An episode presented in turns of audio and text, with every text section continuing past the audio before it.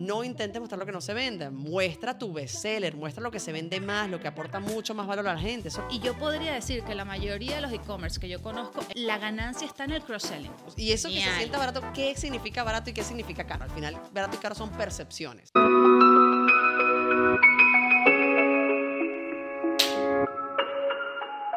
¿Qué tal? Bienvenidos a este podcast que te ayuda a vender sin filtro y sin vergüenza. Me encanta. la Como, todo buen vendedor. Como todo buen vendedor, vamos a vender sin filtro, sin vergüenza y dando por saco. No, mentira, no, vamos a hacerlo bien bonito. Además, tenemos, este es el episodio 13, Marjorie. Yes. Yo cada vez Bueno, me emociono, Puedes vender sin vergüenza sin estafar a nadie. Eso es importante decirlo. por supuesto. Con la verdad, eso Sí. está cool. Me gusta porque los tips que vamos a dar hoy sirven full para los dueños de empresa o de negocios para que in- incentiven su- sus ventas con ciertas técnicas que en realidad no estamos inventando nosotras, que existen y que ustedes van a relacionar con los negocios que ya conocen, pero también sirve para que los consumidores se den cuenta ¿De cuándo les quieren meter algo? cuando las empresas le están vendiendo cosas que no necesitan. Entonces funciona un poco para todos. Me encanta, me encanta más porque a medida que eres como más consciente de estas estrategias, te quedas así como que, I know what you're doing. O sea, no me lo vas a mentir y lo, y lo terminas comprando igual. Lo compras con culpa, Lo compras con culpa. pero tú sabes. Caí en la trampa, pero bueno, lo compré y me siento orgullosa de lo que compré. Bueno, ¿y dónde estamos? En otro spot, un lugar genial, multifuncional en pleno centro de Madrid, donde puedes grabar tu podcast, puedes grabar contenido, puedes hacer conferencias, charlas, cursos, incluso puedes traerte a tu equipo un día y trabajar desde acá, cambiar de ambiente, hacer un coworking acá. Sí, porque tiene unas instalaciones maravillosas con varios salones, varios espacios como este para grabar, otros para generar, para celebrar eventos. O sea, lo tienen como todo preparadito, chévere, para que aquí la pases bien tú y tu gente. Maravilla. Exactamente, y te cuidan en el proceso. Arroba otro spot en Instagram, síguelos y le escribes por allá que te atienden rápido. Bueno, hablemos, aquí las dos tenemos nuestras chuleticas. Yes. Pues tenemos unos tips bien puntuales y bien chulos para hablar en este episodio de cómo vender más. Y vamos a ir al grano. De una. Ok, vamos con el primero. ¿Quieres empezar tú por el No, primero? empieza tú. Yo tengo una, una anécdota sobre esto, ¿no? Cuando todavía estaba en los restaurantes. Ok. Yo me acuerdo que antes sin yo saber esto, sin esta estrategia o sin entender esa psicología humana, por ejemplo, yo tenía en carta una hamburguesa que no se estaba vendiendo bien y lo primero que yo hacía era, voy a tratar de venderla más, ¿me entiendes? Porque yo quiero que esa hamburguesa se venda. Y con el tiempo me di cuenta que estaba cometiendo un grandísimo error, porque si no se vende es porque la gente no le interesa, ¿me entiendes? No es porque, ay, bueno, es que no me la has vendido suficiente, no, es que no me interesa tu hamburguesa que no sabe bien, a mí me interesa esta, que en ese caso era la bestseller del restaurante, que era, se, llamaba, se llama Kevin Bacon, y cada vez que yo mostraba esa hamburguesa, no solamente se vendía esa hamburguesa, sino que se vendían las demás también. Había ventas para toda la empresa. Entonces, aquí vamos a nuestro, nuestro primer tip. No intentes mostrar lo que no se vende. Muestra tu bestseller, muestra lo que se vende más, lo que aporta mucho más valor a la gente. Eso es lo que más llama la atención y lo que posiblemente va a vender más. Total, sobre todo en las promociones. Yo veo que la gente aprovecha las promociones, los descuentos y los giveaways para salir de lo que les sobra. No, pon esto, que de esto tenemos bastante. No, las promociones no funcionan porque no estás identificando qué es lo que quiere la gente. Es decir, antes de lanzar cualquier descuento, tienes que pensar qué es lo que la gente más le gusta. Ok, es este producto, esta hamburguesa o, o este collar. ¿Cómo puedo yo potenciar eso? Hacerlo más atractivo. Lo hago diferente, le pongo otro empaque, le busco un complemento, lo regalo con algo. O sea, ¿de qué manera lo puedo hacer yo más atractivo? Y ese es tu descuento. En base a lo que la gente más está buscando y lo que la gente más quiere de ti. Porque si no, entonces típico que, ay, no funcionó, no vendimos tanto, pero claro, porque no me dejaste un descuento atractivo. O sea, la gente no sentía la necesidad de, de comprarlo o de aprovecharlo, porque eso que no me gusta lo puedo comprar en cualquier momento. Ya, es que a veces hasta aunque te lo regalen, es como que ya me aflojera hacer el proceso de compra, ni siquiera aunque me lo vayas a regalar. Total. Entonces, si tienes un stock de zapaticos para pollo que no, sa- que no salen nunca, bueno, méteselo a, a, a la docena de huevos, ¿me entiendes? Y lo regala, lo que quieras. A tu bestseller le metes, le vas metiendo ese stock y lo vas ofreciendo como un valor extra, como tú dices. Y va saliendo ese stock de forma bastante orgánica, apoyada de tu bestseller, que es el que la gente quiere. Y si tienes un producto que no se vende o una promoción que no funciona, revisa siempre. ¿Es realmente atractivo lo que estás ofreciendo o si tiene demasiadas como eh, instrucciones o letras pequeñas? Tipo, tienes que compartir esto con 14 personas, tienes que además enviarlo a un influencer, hacer una historia, subirte grabando. O sea, la gente no hace tantos pasos realmente para que le regales unos zarcillos. O sea, o tienes que hacer el producto más atractivo o tienes que simplificarle el proceso y quitarle las letricas pequeñas para que la gente lo haga rápido. La idea es que compren por impulso, no que lo piensen. Totalmente. De hecho, aquí viene otro tip. Hazlo for dummies. O sea, todo proceso de compra, mientras más fácil, mientras más unicanal y sencillo sea para las personas, mucho mejor. Eso de que, bueno, compártelo en stories, deja nuestros datos por aquí, suscríbete por acá y haz la compra por acá. Me fastidié hace dos pasos, ¿me entiendes? No me interesa. Entonces, si queremos vender más, hagámoselo fácil a la gente. Total. Y eso implica también tener un canal de pago rápido por donde la gente pueda comprar y, hacer esa acción impulsiva que le, que le, quieres vender, ¿no? O que le estás ofreciendo. O sea, yo veo que mucha gente, por ejemplo, cuando empezó la pandemia, no tenía página, sino que estaba todo en Instagram y manejaban todo por Instagram. Entonces, como que estaba, era el caos porque no, no podía manejar el volumen de gente que se les vendía encima para comprar comida o para comprar lo que sea que sucedía en ese momento, para comprar un, adquirir un servicio de ejercicios, qué sé yo. Y la pandemia nos dejó esa enseñanza, que no importa que estés ofreciendo, necesitas una plataforma de pago sencilla donde la gente pueda pagar con un clic. Que eso eventualmente Instagram ya lo va a tener, pero todavía no funciona tanto. Todavía no. De hecho, hay muchas páginas que a mí me encanta porque hay un, también un, detractor que es, oye, tienes que hacerte cliente, dejar todos tus datos y ya en ese proceso también perdiste la venta. Entonces hay muchas páginas, eh, sobre todo ya plataformas como Shopify lo tienen súper integrado, que en vez de tener que dejar todos tus datos, tú te logueas como, como visitante. Simplemente dejas tu teléfono, perdón, tu teléfono, tu correo y los datos de la tarjeta. Y ya. Y más adelante te, te encantó la marca y te quieres ser cliente de verdad fiel, bueno, deja tus datos. Pero ese primer impulso no lo podemos perder en tonterías como estas. Está buenísimo. ¿Cuál es el segundo? Entonces, hablemos de cross-selling y de upselling, que son dos estrategias maravillosas, porque partamos de, es mucho más económico fidelizar a un cliente que coger un cliente nuevo, por todo lo que uno gasta en publicidad, en tratar de captarlo, etcétera. Ya esa persona lo tiene feliz, ya escogió un producto que te iba a comprar o ya te compró un servicio. Le va a costar mucho menos coger algo más. Total. Cross-selling es el típico cuando tú estás comprando en una página y te dicen este producto es frecuentemente comprado con. O si te llevas este producto, obtienes este con un descuento. Entonces es intentar venderte otra cosa con eso que ya tú estás comprando, que es realmente por lo que entraste en la página, aprovechando algún tipo de descuento o acción especial. Y yo podría decir que la mayoría de los e-commerce que yo conozco, e incluso las tiendas físicas también, la ganancia está en el cross-selling, realmente. O sea, más que en dejar que el cliente llegue, entre y salga con lo que está buscando. Intenta siempre venderle otra cosa por lo que acabas de decir, porque normalmente le sale muy caro a las tiendas conseguir un cliente nuevo. Aprovecha ese cliente que ya tienes, que ya está entrando, que ya este es tuyo, que ya te conoce. O sea, es demasiado importante. Y esto no solamente para el e-commerce, para todas las empresas como nosotros, B2B, las agencias que damos algún tipo de servicio, es exactamente igual. De hecho, muchas veces lo que, lo que tratamos de hacer es capturar al cliente con un servicio que no lleva demasiada implicación, que quizás no es a largo plazo, que es más cortito, que es más económico, es una barrera de entrada mucho menor y te lo ganas con el servicio y con la calidad del servicio que le estás dando. Entonces ya el segundo servicio que le vas a vender puede ser un proyecto más grande, puede ser algo recurrente lo que sea, ya lo tienes contigo. Ya para el cliente va a ser mucho más fácil darte el trabajo a ti que volver a comenzar un proceso de venta o de compra con otra agencia o con otro servicio. Con otro proveedor, totalmente. Y lo mismo sucede en el área medicinal, en las reparaciones, o sea, en absolutamente todo. Eh, buscar esos complementos que te ayuden a mejorar el trabajo, a ofrecer un mejor servicio, pero también a ganar un poquito más, que a la gente le interesa.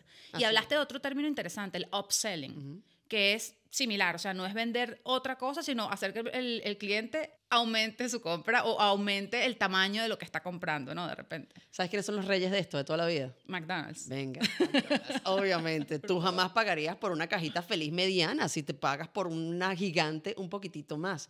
Y eso es tal cual, es una estrategia de pricing de toda la vida, pero que se usa muchísimo. El darte mucho más valor por un aumento de precio muy pequeñito, donde tú dices, seré tonto si no lo cojo. Eso es lo que tenemos que hacer que la gente piense. Claro, yo he visto mucho que, no sé si esto califica como upselling, pero sí ayuda a que la gente consuma más. Lo mismo que de repente ves la carta barata y, la, la bebida te cuesta muchísimo más de lo que esperabas. O sea, no, no estoy hablando de un vino, sino un agua que pides y te sale más cara. Pero bueno, algo tienes que beber. me, me traigo una botellita de casa, señor. Exacto, exacto. Me llama muchísimo la atención eso. Mira, hay otra técnica que hemos hablado que es esas promos flash, ¿no? que, ay, oye, casualmente salió una promo flash, ¿por qué será? Me gusta que pocos e-commerce son realmente conscientes de que esto tiene que hacerse siempre y no solo en San Valentín o en Navidad o en Black Friday. Es mantener al cliente constantemente pendiente de ti, pendiente de tu producto, pendiente de lo que le estás ofreciendo. De repente no tienes la capacidad de mostrar mercancía nueva todas las semanas, pero si tú vendes la misma mercancía de forma distinta cada dos semanas, la gente va a sentir la necesidad de comprarte, Totalmente. de aprovecharlo aunque no lo necesite. Y ojo también con el tema de los descuentos, por ejemplo, que esto yo lo hablaba mucho, sobre todo, o sea, hay que tener cuidado con la percepción de marca que uno da. O sea, una, una marca que es descuentera siempre va a ser una marca descuentera. Sí. Y el día que tú tengas tu precio al 100% de su valor, nadie lo va a querer pagar. Entonces hay que tener mucho cuidado con eso. Si estás acostumbrado a hacer promociones, acostumbras a la gente a pagar menos por tu producto. Yo, por ejemplo, cuando trabajo con restaurantes, con servicios que no quieren bajarle el valor a su producto, o sea, si la idea es hacer una promoción, yo siempre les digo que les den la vuelta, que le den una excusa, mira, es un lanzamiento o mira, es tal fecha importante, para que la gente no se acostumbre a que tus cosas cuestan menos de lo que cuestan, porque si no, es que es eso, pierdes valor de tu producto y la gente no vuelve a pagar el 100% jamás. Sí, o de repente no bajar el valor del servicio que ofreces, sino el de la consulta, ¿sabes? La primera consulta, ese primer contacto, como que jalar el lead y luego venderle lo demás a precio regular. También funciona full. Pero cuando tienes un e-commerce, siempre va a haber productos que vas a tener en gran cantidad que necesitas, ya sea vender por cross-selling o que necesitas promocionar más. Entonces, esos productos los puedes poner como que descuentos constantes una vez al mes o cada dos semanas y jugar con la urgencia de la gente. Con el hecho de que no lo necesito, pero lo quiero y se acaba el domingo y cómo voy a hacer. O sea, siempre va a haber clientes que, que caigan impulsivamente en eso y es una excelente estrategia. Tal cual. A mí el tema de la urgencia y la escasez me fascinan como Escasez. estrategias. Y esto es algo que también pueden leer en el libro que a mí me encanta de Robert Cialdini. Cialdini, ¿qué se llama el apellido? Sí. De, influence. Influence. Que dijiste la otra vez. Exacto. Yo lo tengo anotado, lo quiero leer. Es No maravilloso buscado. y te habla de todas estas estrategias psicológicas que para nosotros todos caemos siempre. Cuando me dicen, me quedan poquitos y se acaban mañana, eso es call to action a cómpralo absolutamente en el próximo segundo. Total. Y sabes que sucede mucho en el e-commerce, que eso puede conmigo, eso me gana. Que tú estás comprando algo y te dicen 14 personas lo tienen en el carrito. FOMO. O sea, yo siento ya como que tengo que comprarlo porque mucha gente lo tiene. Booking. Y lo otro es, queda booking. Exactamente. O quedan solo dos unidades. Eso es mentira, no quedan dos unidades. Pero te lo ponen y tú dices, necesito tenerlo ya. Me la van a pagar mientras yo lo tengo en el carrito. no sabes si es verdad o mentira. Entonces te queda la duda. A mí en Booking es horrible porque estás viendo una habitación, dice última habitación este precio y abajo te dice hay 50 personas viendo la habitación. Qué horrible. ¿Cómo no la voy a coger? Necesito mis vacaciones. Sí, sí, o sea, juegan con nuestros sentimientos, jugamos con nuestros sentimientos de una forma bastante obvia. Pero bueno, Claro. caemos.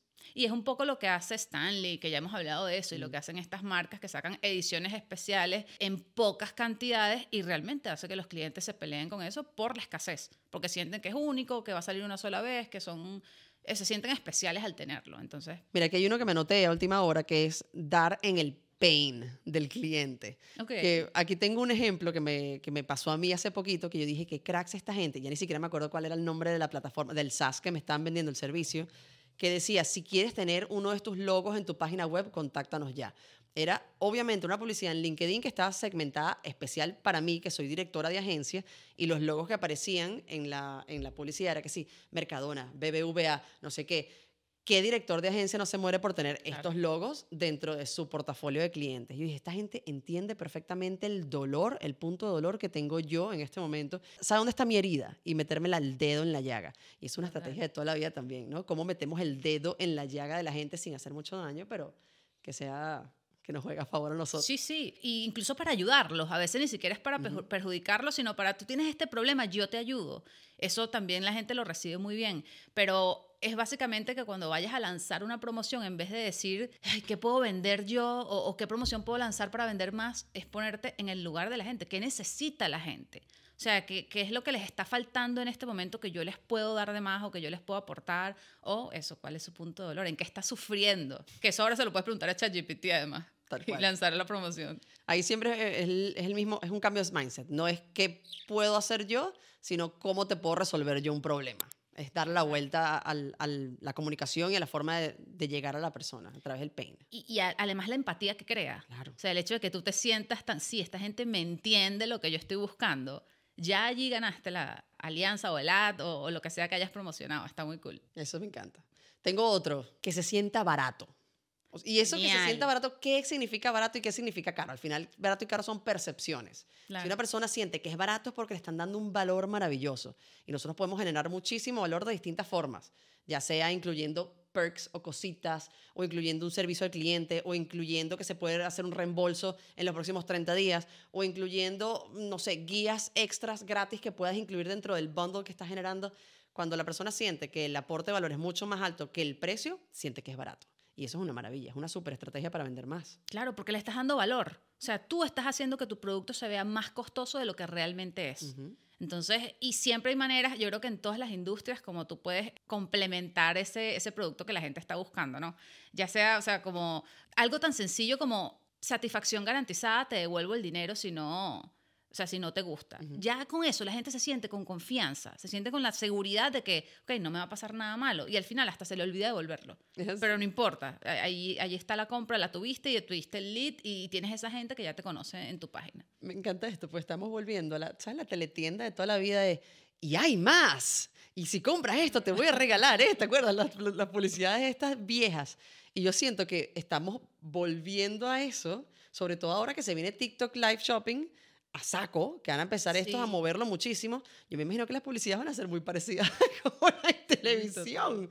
Y hay más, se viene entonces. Bueno, que esos canales de infomerciales existen porque funcionan. Los infomercials, ¿verdad? O Que sea, así se eso llama. todavía la gente lo ve y todavía la gente compra por Por allí. teléfono y tal. Increíble. Yo me acuerdo que yo de niña estaba, me quedaba hipnotizada viendo. Y yo, mamá, pero ¿cómo no vamos a aprovechar esta promoción? Mamá, mira cómo saca los abdominales, mamá. Y mi mamá así como que... bicho "Mamá, este, ¿qué ¿qué se yo, pasa?" mamá, esto es increíble, pero hay que llamar ya. O sea, claro, yo era una niña, pero mucha gente habrá eh, accedido a, la- a las promociones que ellos daban. No tengo más tips, ¿yo? ¿Tienes otro? Sí, yo tengo más. Venga. ¿Sabes qué?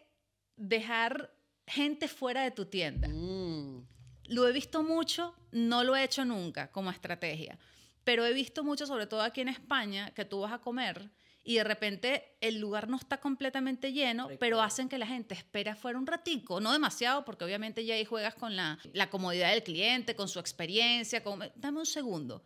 Y con el hecho de que haya una fila de dos o tres personas cuando el otro va caminando, dice, ya, pero ¿por qué aquí hay una línea? ¿Por qué la gente está esperando? O sea, es FOMO. Es como que de qué me estoy perdiendo porque yo quiero entrar también a este lugar. No, pero vamos a comer a tal parte. No, pero mira, que hay gente afuera esperando. Me impresiona demasiado. Y al principio no entendí. Yo decía, "Ay, pero qué fastidio, ¿por qué no nos dejan pasar? Y después dije, "Puf, ya va. ya entiendo. en mis propias están haciendo". técnicas.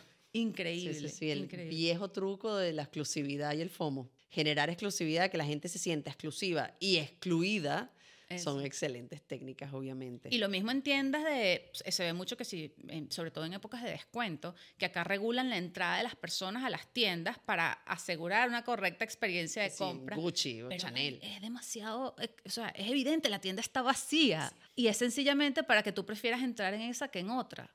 Claro, porque imagínate cuando tú entres ahí, te vas a sentir súper VIP, ¿me entiendes? Yo, yo entré, Exacto. hice mi colita y entré y soy especial. Hacer a la gente sentir especial y exclusiva es una técnica maravillosa. Y que si duda. toda esta gente quiere entrar es por algo. Algo me Ya, estoy perdiendo yo de Al- algo me estoy perdiendo y entra el FOMO, ¿no? Exacto. Sí, sí, exacto, sí. total. Bueno, y que eso es el clásico de, de toda la vida de cualquier, de cualquier negocio de hostelería. Si vas a sentar a la gente, siéntalos en la ventana, en las mesas de la ventana, que el restaurante se vea full. Exacto. Porque si hay algo vacío, claro, si hay algo vacío, la gente no entra. Eso es típico. Y se va llenando el restaurante, o el único que tiene gente, porque viste la gente entrar y dijiste, bueno, si la gente está ahí es porque debe ser bueno. Si la gente está ahí es porque debe ser bueno. Si la gente compra esto es porque debe ser bueno. Si la gente está esperando en cola es porque esto debe ser bueno. FOMO. Total. Que a mí me pasa un poquito lo contrario. Yo cuando voy y veo como una línea de gente, yo, ay, qué fastidio. Ahí hay gato encerrado. Vamos a otro sitio. No, no, no porque sé que está pasa, porque a veces es inconsciente, sino que, ay, yo no voy a hacer esa línea, vamos para allá que está vacío. O sea, son lugares que ya uno conoce y que ya ha frecuentado y me da flojera esperar afuera. O sea, en mí genera el efecto contrario. Pero sé que en la mayoría de las personas no. Bueno, pero quizás porque lo conoces, pero si no lo conocieras, ¿sentirías algún tipo de curiosidad? Me daría curiosidad, Sí. claro. La otra vez estaba con mi familia en un sitio y recuerdo que mi marido estaba como que googleando, pero ¿qué es ese sitio? ¿Por qué tiene tanta gente afuera? Porque estaba como todo vacío y ese era el único lugar que tenía gente. Era como un sitio que vendía pollos, recuerdo. O sea, no, no lo conocíamos, primera vez que lo veíamos. Y a él le llamó muchísimo la atención y empezó a googlearlo y a buscar y lo siguió como para tenerlo en el mapa. Ujú. Yo decía, pero ¿qué necesidad hay? O sea, mira qué vacío aquel. O sea, ¿por qué nos damos mala vida? No, no, es para conocer. Mira, aquí, aquí en España hay unos chicos que no sé si los he mencionado aquí antes, se llaman The Nude Project, que es una marca de ropa de unos chamos que tienen, no sé, 22, 23 años, son súper jovencitos y la partieron con la marca. Y ellos juegan es al estatus y a la exclusividad. Es muy fuerte. Toda su comunicación habla de la exclusividad de tener las piezas de ellos, del estilo de vida que tienen los chamos que compran de Nude Project. De hecho, te vas a la tienda, que obviamente hicieron una tienda chiquitita en Fuencarral, pero la gente espera afuera para entrar. Claro, para tiendas mínimas, que no cabe nadie adentro. Claro. Pero solamente que la gente tenga que esperar afuera, te habla mucho de Nude Project y no te habla, o sea, y también te habla de las otras tiendas que están al lado Claro. de ellos. Obviamente que no hay gente afuera. Pero, pero sí, o sea, y, y lo interesante de, de este atributo de exclusividad, que es algo que te puedes llevar a la comunicación completa de tu marca, que no es solamente la gente esperando afuera, es todo, es cada vez que hablas de la marca, cada vez que posteas en redes sociales, cómo generas esa percepción de que aquí somos exclusivos y no le decimos sí a todo el mundo. Total, eso está interesante porque al final lo que sea que tú hagas a nivel físico, tienes que comunicarlo en digital para que la gente sepa que eso está pasando. Entonces eso está cool. Te iba a decir como que cómo se puede trasladar eso a digital, por ejemplo, a que la gente entre en la página y haya como una línea de espera, pero no porque pierdes la compra. No tiene sentido. Tiene que ser que el carrito esté, te diga que quedan pocas unidades Sí. o algo así. Sí, sí, sí. Pero estaría interesante evaluar cuál sería el equivalente de eh, hacer la línea en digital. Quizá un Sería brutal. lanzamiento. Sería brutal. Y en B2B también se puede jugar a esto, porque ponte que tú tienes un servicio y tú transparentemente dices que tú no coges cierto tipo de cliente, que a ti no te interesa este tipo de cliente por tal razón y por tal razón. Te haces exclusivo. Yo no soy para todo el mundo, soy para este tipo de cliente, más VIP, más exclusivo para mí. También es una buena estrategia para, para B2B y bueno, y también para traer los clientes que quieres, ¿no? No traer iba a decir para ambas áreas, para que estos clientes se sientan especiales y quieran trabajar contigo y para que el otro diga, yo quiero ser estar ahí. Exactamente. Está muy cool. Arroba Dani Goico en todas las redes sociales. Hoy te voy a hacer publicidad yo a ti. Está haciendo un trabajo genial en TikTok. Sígala en TikTok. Ay, Me cuentica. Me impresionó demasiado que lo estás editando tú. Lo dijiste en una historia. Yo, ¿cómo es posible este suceso? Te quedó genial. Estoy aprendiendo cositas. No, No, es que yo, yo, yo soy de las personas que antes de delegar nada, primero lo tengo que aprender yo a hacer bien. Y cuando lo delegue y cuando lo entienda bien, ahí sí me consigo a alguien que me ayude y que lo haga y que lo haga más óptimo y escalable, porque esto no es escalable. No, claro. Es que de hecho me impresiona que no, o sea, que no seas como que hazme un video y ya, sino que primero lo haces y te dedicas a Sí, agregarle encanta. todos los juguetes. Está muy cool. Me encanta. Aparte la información está genial. Y señorita, arroba Marjorie Haddad en todas las plataformas, una crack para seguir. Bueno. Bueno, este podcast se llama Marketing sin filtro. Gracias por escucharnos. Eh, comenta cuáles son las técnicas que le han funcionado a tu negocio, cuáles son las técnicas que te han funcionado como cliente, porque de, esos, de los comentarios nosotros aprendemos bastante también. y avísenos si, no, si te vendimos la moto o no te vendimos la moto. Aquí una- ¿Tú has escuchado esa frase? ¿No? Venderte la moto es como literalmente meterte gato por liebre o entramparte en algo. Ah, sí. Entonces, díganos si les vendimos la moto o no les vendimos la moto. Genial. Chao.